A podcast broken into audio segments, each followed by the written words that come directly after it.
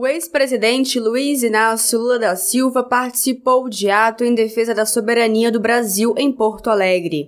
Lula afirmou que defender a soberania não é só cuidar das fronteiras e das riquezas naturais, mas também garantir que as pessoas vivam com dignidade e tenham direito ao emprego. Lula lembrou a descoberta das reservas de pré-sal em seu governo, as obras de infraestrutura, os programas sociais, programas de incentivos à agricultura e a criação de novas universidades.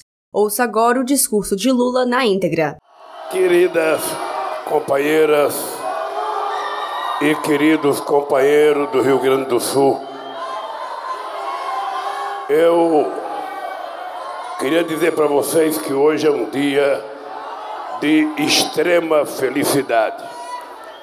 Um pouquinho só de tristeza que eu vou falar daqui a pouco, mas a felicidade porque fazia tempo que eu não vinha a Porto Alegre. Eu estava com vontade de vir a Porto Alegre e tenho comentado com os meus companheiros do PT que eu estava necessitando. E eu queria fazer esse encontro na Rua da Praia, mas lamentavelmente a gente ainda não pode fazer ato aberto porque vão dizer que é campanha eleitoral.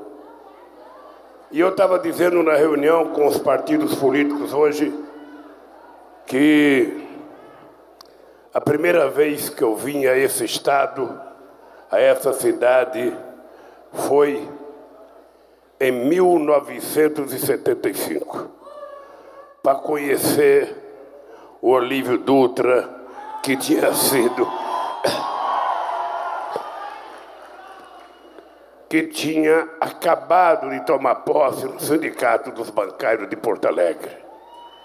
E lá eu também tinha acabado de tomar posse no Sindicato dos Metalúrgicos de São Bernardo do Campo e ouvi um companheiro do Diese dizer: Ô Lula, lá em Porto Alegre os bancários elegeram uma pessoa muito boa, uma pessoa muito competente um bancário muito brigador. E eu vim para cá e aproveitei, conheci o Olívio e também conheci o Tarso Genro, um jovem advogado, promissor advogado trabalhista, sabe? Com quem eu mantenho essa amizade há 42 anos. Eu estou feliz porque estou vendo vocês. Estou Estou feliz porque o nosso internacional está se recuperando. E estou triste porque o Grêmio é uma grande equipe e não merecia estar na Série B.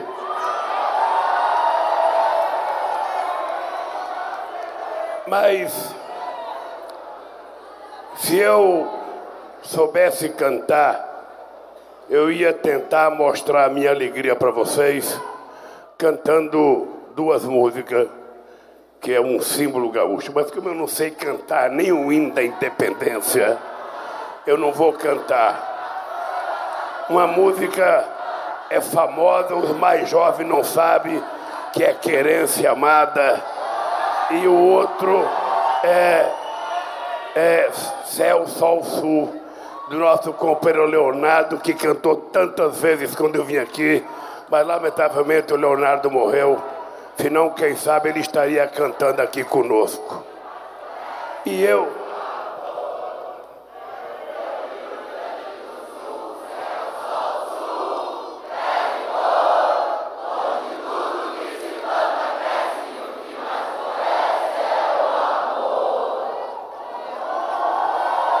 tem tem uma, uma história engraçada que numa campanha para presidente da República, a gente tinha, a gente tinha contratado o Zezé de Camargo e o Luciano para vir cantar. E na época, na época, muita gente do PT não queria que eles viessem. E eu então pensei que o povo gaúcho não gostava das músicas dele. Aí eles vieram e quando eles começaram a cantar, todo mundo sabia todas as músicas dele. E eu disse para eles que vocês não gostavam dele porque eles não entendiam de Rio Grande do Sul. E eu não sei se os mais velhos estão lembrados, eles terminaram cantando Querência Amada para alegrar o povo gaúcho. A minha relação com vocês, ela é muito forte. Eu lembro que eu vim aqui porque o companheiro Olívio Dutra tinha sido preso na famosa greve dos bancários de 1979, se não falha a memória, Olívio Burto tinha sido preso e nós viemos de São Paulo para cá. Acho que eu, o Benedito Marcílio e o Joaquim Zão, lá do Sindicato de São Paulo, viemos aqui para ir na Polícia Federal visitar Olívio Dutra. E o delegado disse que a gente não poderia ver o Olívio Dutra. Eu acho que estava preso o Olívio Dutra e o Montim não sei se era isso, mas a minha lembrança daquela época é essa. E o delegado disse que a gente não podia ir ver o Olívio Dutra. E eu disse que a gente não saía enquanto a gente não visse o Olívio Dutra. E ele permitiu que a gente visitasse o Olívio Dutra. E aquela greve teve uma continuidade, uma força. E eu não sei a qualidade do acordo, mas eu sei que depois daquela greve nós ganhamos uma das mais importantes lideranças políticas desse Estado, que é o nosso famoso galo missioneiro, o companheiro Olívio Dutra, o rei das Bossorocas. Agora, essa alegria, ela me deixa um pouco triste, porque eu quero cumprimentar os companheiros do PSOL, do PCdoB, do Solidariedade, do PV, da rede. E eu queria dizer para vocês uma coisa. A gente está fazendo um ato, a ideia do ato, como a gente não pode fazer campanha, era para falar de soberania nacional. E uma coisa meio imbricada, com todo o cuidado, porque cada vez que você fala o nome, dá a impressão que você está lançando o candidato. E eu queria aqui fazer na frente de vocês, sem meias palavras, um apelo aos partidos de esquerda. O PT governou Porto Alegre, depois que nós perdemos, elegemos o Magrão uma vez pelo PDT, e faz algumas décadas que a direita governa Porto Alegre e a esquerda não governa mais. É importante a gente lembrar que as duas vezes que a gente ganhou o estado do Rio Grande do Sul, a gente fez um esforço muito grande para construir uma unidade, tanto para as eleições quanto para a governança. Porque a verdade nua e crua é essa: é que juntos nós temos muito mais chance. Juntos nós somos muito mais fortes. A gente aprende na militância inicial do movimento sindical de que a união faz a força. E eu sei que é normal também que cada partido político queira ter um candidato a governador, que cada partido queira ter um candidato a presidente, que cada partido queira ter um candidato a, a senador da República. Mas veja, eu penso que os partidos de esquerda Possivelmente todos separados não têm o fôlego para cada um encontrar um candidato a governador, um candidato a senador e um candidato a vice-prefeito. Eu queria fazer um apelo, um apelo de alguém que aprendeu a fazer política negociando. Vocês não sabem quantas horas, Pedro Ruas, eu tive que passar com o nosso querido Brizola em Resende para convencer o Brizola a me apoiar no segundo turno de 89. Foram mais de quatro horas de conversa. Brizola estava magoado. Eu falava, Brizola, tudo bem, querido, mas eu ganhei. Porra, ajuda eu, cara, ajuda eu. E o Brizola, o Brizola muito generoso, falou para mim, ó Lula, eu vou botar a mesma fé que os australianos botaram no operário, elegeram um operário para ministro, e foi o cara que recuperou a Austrália. E ele falou: Eu vou botar fé em você. Você é um operário, eu vou te apoiar. E eu agradeço a Deus, porque foi a primeira vez na história do Brasil que o PDT e o Brizola transferiram 100% dos votos para mim no segundo turno. Eu queria fazer um apelo para os militantes dos partidos que estão nos apoiando, que, por favor, sentem na mesa.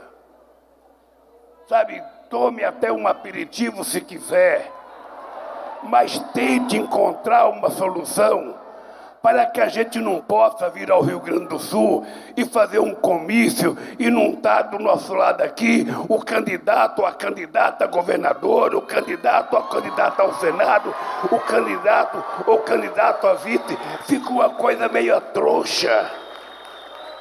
Eu sei que vocês não falaram nada, mas vocês estão pensando, porra, por que, que não tem um governador já anunciado? Por que, que não faz um acordo? Então eu queria fazer um apelo, um apelo de um irmão, um apelo de um companheiro. Não custa nada, não custa nada sentarem mais uma vez na mesa. Não custa nada tentar de conversar um pouco mais e dar de presente a esse povo a unidade dos setores que querem derrotar o Bolsonaro e querem derrotar o governo do estado do Rio Grande do Sul. É o mínimo que o povo espera de nós. É o mínimo. E eu disse agora há pouco uma coisa. A gente precisa perder alguma coisa importante para a gente começar a dar valor às coisas que a gente perde. Isso acontece muito quando a gente perde a mãe da gente. A gente fica com remorso um tempo. Quantas vezes eu fiz desaforo para minha mãe Quantas vezes eu não tratei ela bem, quantas vezes eu não fiz o que ela queria.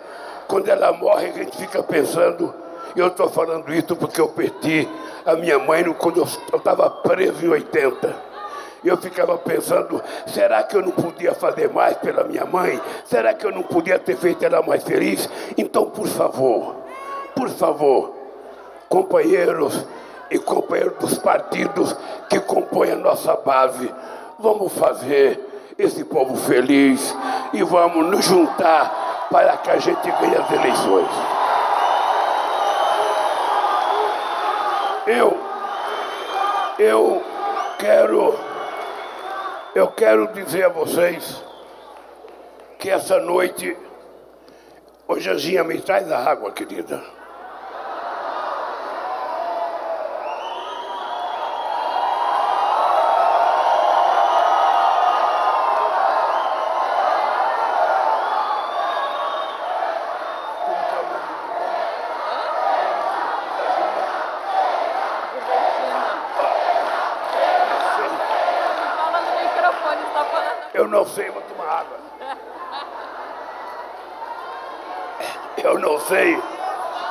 Sei se vocês acompanham de vez em quando a novela Pantanal.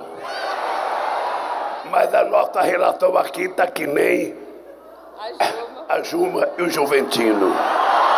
Aqui, aqui. Bem, pode ficar aí, pode ficar aí, amor. Fica aqui. Olha, gente.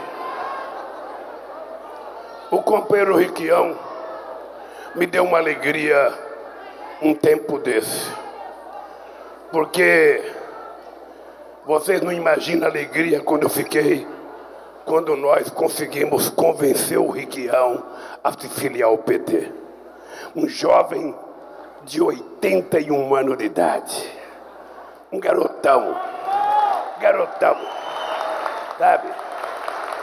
estava cheio de treque-treque e esse menino se filiou ao PT num ato maravilhoso e eu agradeço porque o Riquião é um dos políticos mais extraordinários que esse país produziu. Certamente o Senado da República perdeu o mais competente senador que elegeu nos últimos tempos. E eu espero que a gente possa eleger esse jovem menino de 81 anos para governador do estado do Paraná nessas eleições. E às vezes, Riquião, é importante a gente ter em conta que numa campanha a gente pode não ganhar, mas a gente pode fazer uma campanha de tanta qualidade, de tantas ideias, que a gente às vezes vale a pena. Foi o que aconteceu comigo em 89. Eu perdi, mas eu perdi com a sensação de que a gente tinha feito a mais extraordinária campanha que esse país já conheceu a maior participação que o povo já viu. E você sabe que se eu puder, cara, se eu puder, se eu pudesse transferir um voto para o Paraná, eu ia transferir para votar no Riquião. Porque você é um companheiro da mais extraordinária confiança que nunca faltou. Nunca faltou. Nunca teve dúvida de que lado ele estava. Muitas vezes foi perseguido porque a justiça determinava que fosse retomada as terras do sem terra e mandava ele cumprir a retirada do sem terra e ele desobedecia e não retirava o sem terra porque ele achava que era um direito. Por isso, querido, obrigado por ter vindo ao Rio Grande do Sul. Bem, companheiros e companheiras, soberania. Soberania é uma coisa muito importante, mas que muitas vezes a gente não percebe que ela está se esvaindo, que ela está fugindo das nossas mãos. Nós estamos vendo o governo brasileiro destruir um pouco do patrimônio que foi construído ao longo de quase todo o século passado e ao longo desse século XXI. Nós estamos vendo que soberania não é só cuidar das nossas fronteiras seca e da nossa fronteira marítima. Não é só cuidar do nosso espaço aéreo. Não é só cuidar das riquezas minerais que está no solo e no subsolo. Não é só cuidar das riquezas que está nas nossas águas, no nosso mar. Soberania é muito mais do que isso. Porque um país pode ter toda a riqueza do mundo, mas se o povo não tem direito de tomar café de manhã, almoçar e jantar, esse país não é soberano. Um país pode ter toda a riqueza do mundo, mas se o povo não tiver emprego e um salário que dê para sustentar a sua família, onde é que está a soberania? Um país pode ter toda a riqueza do mundo, mas se o governante não cuida de forma responsável em cuidar com a política ambiental responsável para evitar o plantio de coisas desnecessárias em áreas que precisam ser preservadas, se as pessoas querem criar gado em áreas que não precisa criar gado, se as pessoas querem fazer camada em áreas que deveriam ser preservadas, cadê a nossa soberania? A nossa soberania não pode ser um discurso, ela tem que ser uma prática. E eu vou dizer para vocês, quando nós descobrimos o pré-sal, nós criamos a ideia de que o pré-sal seria o passaporte para o futuro desse país. A gente fez uma nova regulação. A companheira Dilma era ministra-chefe da Casa Civil e a gente tomou a decisão de que o petróleo finalmente ia ser do povo brasileiro. As empresas que quisessem explorar não iam ser dono do petróleo, iam pagar aquilo que o povo brasileiro entendesse que merecia. A Petrobras tinha prioridade sobre uma parcela desse petróleo. E as multinacionais do petróleo nunca aceitaram isso. Nunca aceitaram. E ele dizia para o povo: olha, nós temos que privatizar. Vamos entregar para a empresa multinacional, porque se tiver muita empresa prospectando petróleo, vai ter muita concorrência e o preço do petróleo vai ficar mais barato, a gasolina mais barata, o diesel mais barato, o gás de cozinha mais barato. E isso na televisão, no rádio, no jornal, 24 horas por dia. Muitas vezes nós acreditávamos. Muitas vezes a gente achava tudo bem, deixa vender o gasoduto que vai ficar mais barato o gás. Muito bem, deixa vender a BR que vai ter mais concorrência e vai ficar mais barato. Pois bem, vender a BR, quebrar a BR. Hoje tem 392 empresas importando gasolina dos Estados Unidos e vendendo para nós a preço internacional. E o argumento deles qual é? É de que tem a guerra da Ucrânia e o petróleo está 128, 130 o barril. Eu vou dizer para vocês, não é a guerra da Ucrânia. Porque quando eu era presidente da República, na crise de 2008, o barril do petróleo chegou a 147 dólares e vocês compravam gasolina a sessenta centavos aqui nesse país.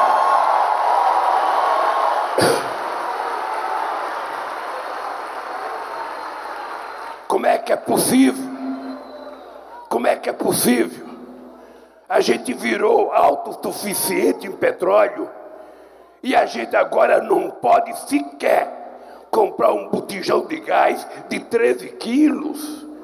No nosso governo, está aqui a Dilma, nossa companheira, durante todo o nosso governo, a gente não aumentou o gás. Durante todo o nosso governo. Porque o gás, na verdade, é um elemento da cesta básica. A pessoa precisa ter dinheiro para comprar o alimento e ter dinheiro para comprar o gás para cozinhar. Hoje o gás tem estado que está a 150 reais um botijão. Como é que sobrevivem os caminhoneiros pagando o diesel ao preço que estão pagando e ainda sendo assaltados pelos pedágios nas estradas desse país? E tudo isso, na verdade, repercute na comida que a gente come. Porque a inflação de hoje, 50% da inflação são dos preços controlados pelo governo: energia elétrica, gás, gasolina. E por que isso? É por causa da guerra da Ucrânia? Eu vou dizer para vocês: é por falta de vergonha e compromisso desse país com quem governa esse país e com quem dirige a Petrobras. É importante que a gente diga não adianta jogar a culpa em cima dos outros. Não adianta jogar guerra em cima da guerra de qualquer lugar. Porque já tivemos a guerra do Iraque, já tivemos a guerra da Síria, a guerra do Líbano, e aqui a gente não aumentava o combustível. Sabe por quê, gente? Nós precisamos ficar muito alerta. Eles agora estão tomando a decisão de privatizar a Eletrobras. E vão dizer, se tiver mais empresa concorrendo, vai ficar mais barato. E a dona de casa vai ouvir, o rádio vai dizer, é verdade. E por que, que vai ficar mais barato? Porque as empresas privadas são mais honestas do que o Estado. O Estado é corrupto, a classe política é corrupta, o deputado é corrupto, todo mundo é corrupto. Como se a iniciativa privada fosse honesta. E eu quero dizer para vocês, eu quero dizer para vocês, eu quero dizer para vocês, se a gente deixar privatizar a Eletrobras, se preparem, porque as empresas não vão tomar conta apenas do preço da energia, vão tomar conta da água dos nossos rios, vão tomar conta da água é capaz de não deixar ninguém nadar mais. Não nada porque a hidrelétrica é privada e a empresa é privada e, portanto, vocês não podem se meter aí. E mais grave, nunca mais haverá um programa como Luz para Todos, na qual o nosso governo colocou 20 bilhões de reais para fazer um programa que atendeu 16 milhões de pessoas porque pessoas viviam no século XVII, pessoas viviam na base do candeeiro. E quem sabe o que é um candeeiro, sabe que é uma coisa, é um retrocesso. E a gente levou energia. sem cobrar um centavo das pessoas. E somente quem viveu isso, a Dilma viveu e eu vivi, visitando inauguração de energia na casa dos pobres. Quando você aperta uma tomada e acende uma luz para uma pessoa que está escrevendo ou cozinhando no candeeiro, é como se a pessoa tivesse saído do século XVIII para o século XXI. E isso tudo foi feito de graça e custou 20 bilhões de reais ao Estado brasileiro.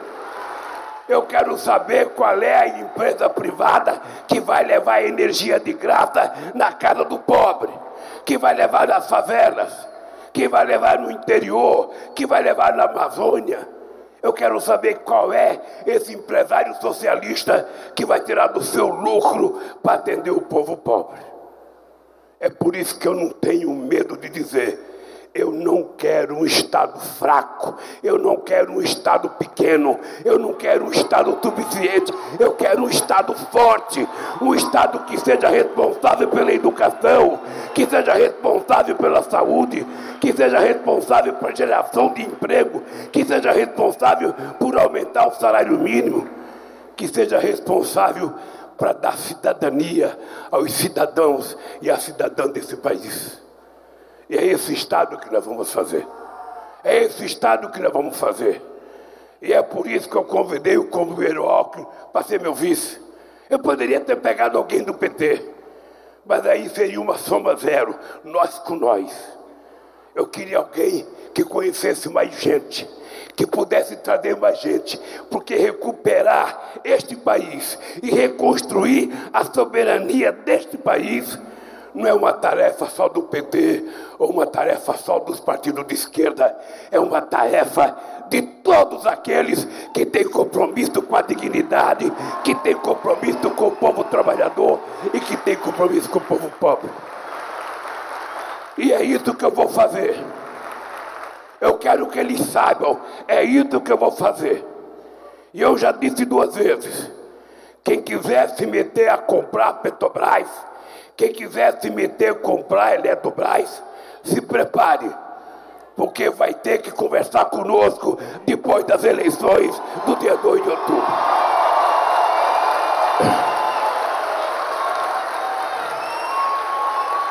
Porque o seu Guedes, porque o seu Guedes está tentando vender até os tapetes do Palácio do Alvorada, até os tapetes do Palácio do Planalto porque eles não sabem falar na palavra desenvolvimento, não sabem falar na palavra crescimento, não sabem falar na palavra educação, não sabem falar na palavra cultura, não sabem falar nada daquilo que nós necessitamos. É um homem que distribui arma quando esse país está precisando de livros. É um homem que acaba com o Ministério da Cultura que diz que a Lei Rouanet gasta muito, quando na verdade é a cultura. E eu quero aqui dizer para vocês: se preparem. Amanhã eu vou ter uma reunião com os artistas culturais daqui do Rio Grande do Sul. E eu vou. E eles vão saber, eles vão saber que a gente não vai apenas criar o Ministério da Cultura, a gente vai criar um comitê de cultura em cada estado para que a gente faça com que a cultura desse país seja socializada e não fique apenas o Brasil recebendo a cultura do Rio e de São Paulo. Não, é importante ele saber a cultura do Rio Grande do Sul, é importante ele saber a cultura do Amapá, da Amazônia, de Pernambuco, de Sergipe. Esse país não pode ficar subordinado numa cultura apenas por conta de vista do interesse financeiro. Mas também é verdade que a cultura pode ser uma indústria geradora de milhões de empregos. Pode ser. E nós vamos fazer a famosa revolução cultural que o país precisa para reconquistar a sua soberania. Não adianta. Não adianta falar em bobagem. Oh, o Lula saiu nervoso da cadeia. Nossa, que Lula que saiu. Eles ainda perguntam: é o Lula de 2006? É o Lula de 2007? Que Lula que está aí? Ou é um Lula nervoso? Querido, eu quero falar para o povo gaúcho, mas na verdade eu quero falar para o Brasil inteiro.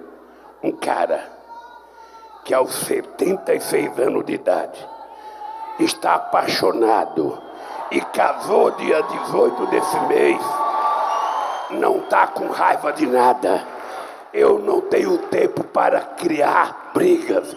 Eu não tenho tempo para ficar com ódio. Eu não tenho tempo para rancor. Eu só tenho tempo para amar a minha Janja e o povo brasileiro que precisa ser cuidado. Povo brasileiro precisa ser cuidado. Não é governar, nós não queremos governar, nós queremos cuidar. Como é que está a criança do povo brasileiro? Qual é o sonho que esse rapaz que está com essa criança no ombro, qual é o sonho que ele quer para a filha dele? O que, que ele quer? Ele não quer que a filha vá no Big Brother só. Ele não quer que a filha vá no céu, ele quer que a filha dele estude. Ele quer que a filha dele se forme. Ele quer que ela case e construa uma família. Ele quer ter a certeza de que o Estado brasileiro está permitindo que a filha dele se transforme numa cidadã de bem, bem formada, bem estudada, inclusive com garantias de segurança social. É isso que todos nós queremos. É isso, e vocês sabem que para a gente ganhar essas eleições, a gente não vai ter que ficar apostando na fake news como eles não. Nós temos uma coisa. Vocês viram que eu fiz no debate com a Rádio Bandeirante aqui do Rio Grande do Sul, com três jornalistas muito competentes que perguntaram coisa muito séria e muito pertinente. Mas eu queria que vocês pesquisassem qual foi o governo em qualquer tempo da história. Pode pesquisar nas universidades, pode pesquisar nas bibliotecas.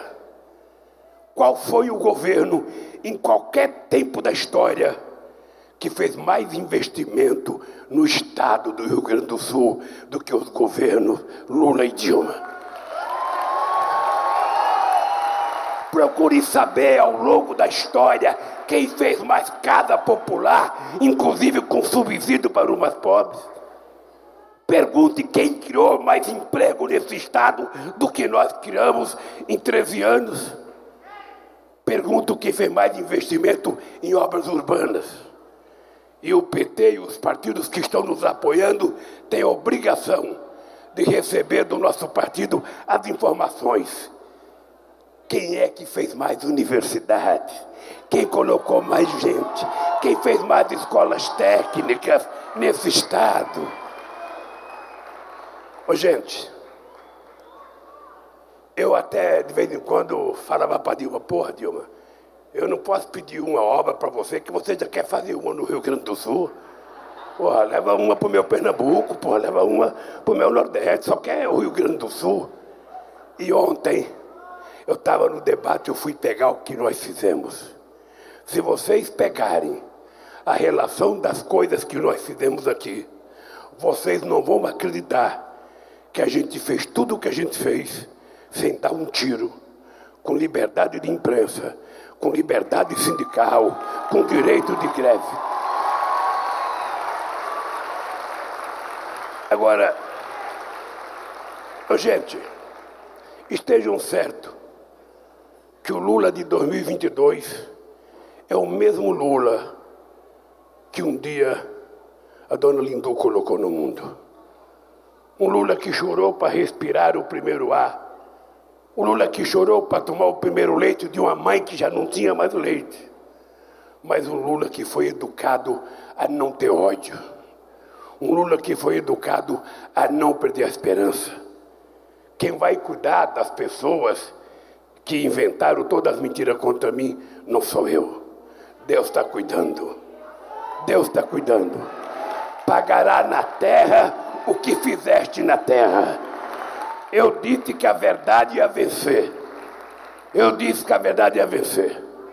Vocês se lembram no primeiro depoimento que eu fui dar na Polícia Federal para o Moro, eu disse: Você está condenado a me condenar, porque você já foi longe demais com a mentira. E a desgraça da primeira mentira é que você passa o resto da vida mentindo para justificar a primeira mentira. E aí você não tem mais volta. E eles têm que saber que o Lula que vai disputar as eleições, se vocês quiserem, se o PT quiser, se, se os aliados quiserem, é o Lula. É o Lula. Sabe que junto com a Dilma, que junto com Olívio Dutra, que junto com Tasso Gel, que junto com vocês, fez a maior política de inclusão social que a história desse país já mostrou. É por isso que eu tenho orgulho. Eu tenho orgulho de mesmo sendo o primeiro presidente sem diploma universitário desse país. Eu sou o presidente sem diploma universitário que mais fez universidade na história desse país. É por isso. É por isso que quando nós chegamos no governo, tinha 3 milhões e meio de jovens na universidade. Quando nós saímos, tinham 8 milhões de jovens na universidade. E é pouco, é pouco, porque proporcionalmente à Argentina, proporcionalmente ao Chile, a gente só tem 17% de jovens em idade universitária na universidade. É preciso chegar a 40, é preciso chegar a 50. Eu tenho orgulho, eu tenho orgulho de ter deixado esse país com negros e pardos sendo a maioria na universidade brasileira. Ontem, ontem eu fui na PUC de São Paulo e a reitora da PUC me chamou e falou: Lula, você não tem noção o que você mudou a história da PUC. A PUC era uma faculdade só para branco e gente da classe alta de São Paulo.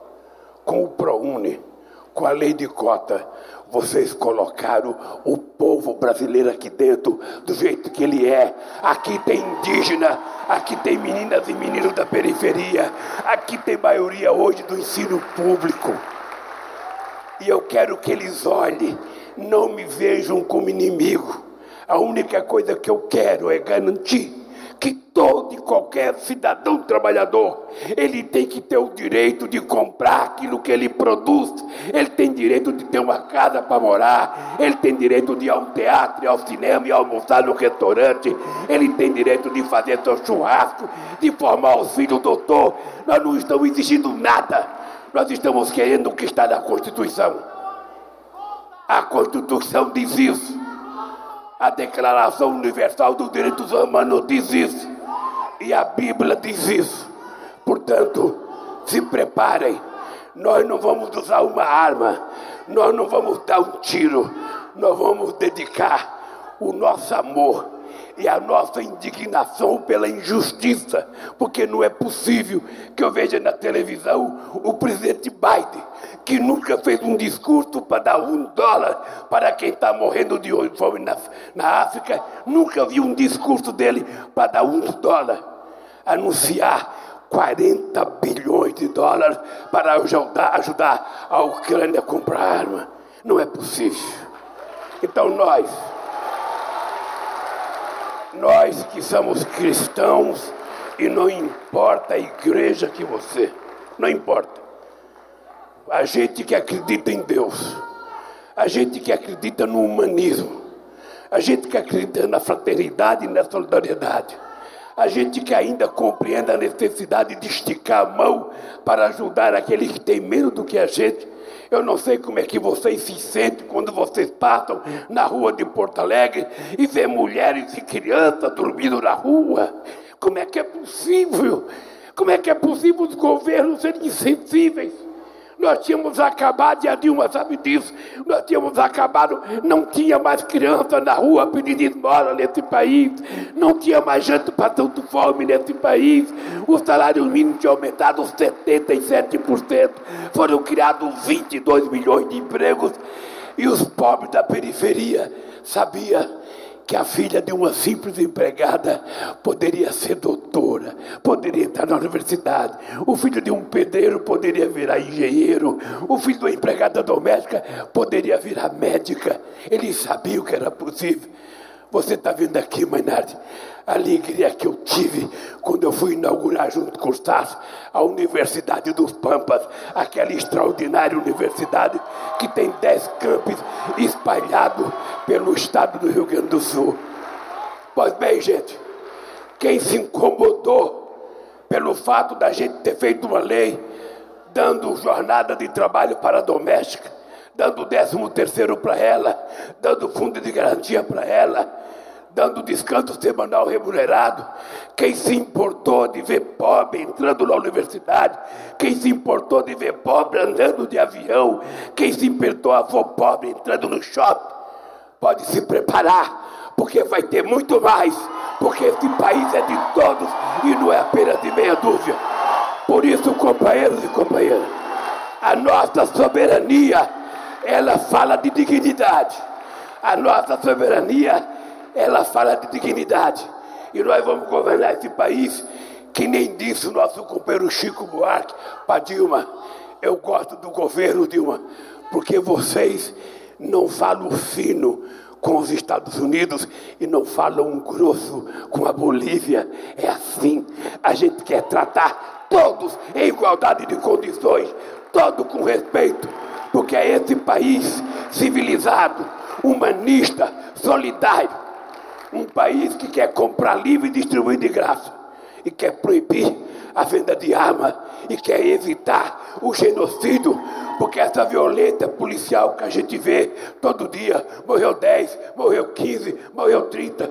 Quando você vê um Genivaldo lá em Sergipe, um cara que tinha um problema de deficiência mental, é jogado num carro e joga uma bomba para matar. Eu acho que não é nem a corporação que é violenta, é que o Estado inexiste no cumprimento das suas obrigações sociais. O Estado tem que estar na favela, não com a polícia, tem que estar na favela com escola, tem que estar na favela com área de lazer, tem que estar na favela com centro cultural, tem que estar na favela com rua asfaltada, com água encanada, com coleta de esgoto. É esse Estado que, se ele cumprir as suas obrigações, certamente haverá menos violência contra os pobres nesse país. Por isso, Rio Grande do Sul, eu tenho certeza que nós vamos contar com vocês para vencer essa batalha e devolver o Brasil aos filhos do Brasil, devolver o Brasil ao povo trabalhador. Um abraço, gente, no coração. Que Deus abençoe cada um de vocês e que a gente possa, depois do dia 2 de outubro, vir aqui comemorar a eleição de um presidente e a eleição de governador aqui no estado, para que a gente possa consertar o estrago que eles fizeram. Um abraço, gente, e até a próxima vez, se Deus quiser.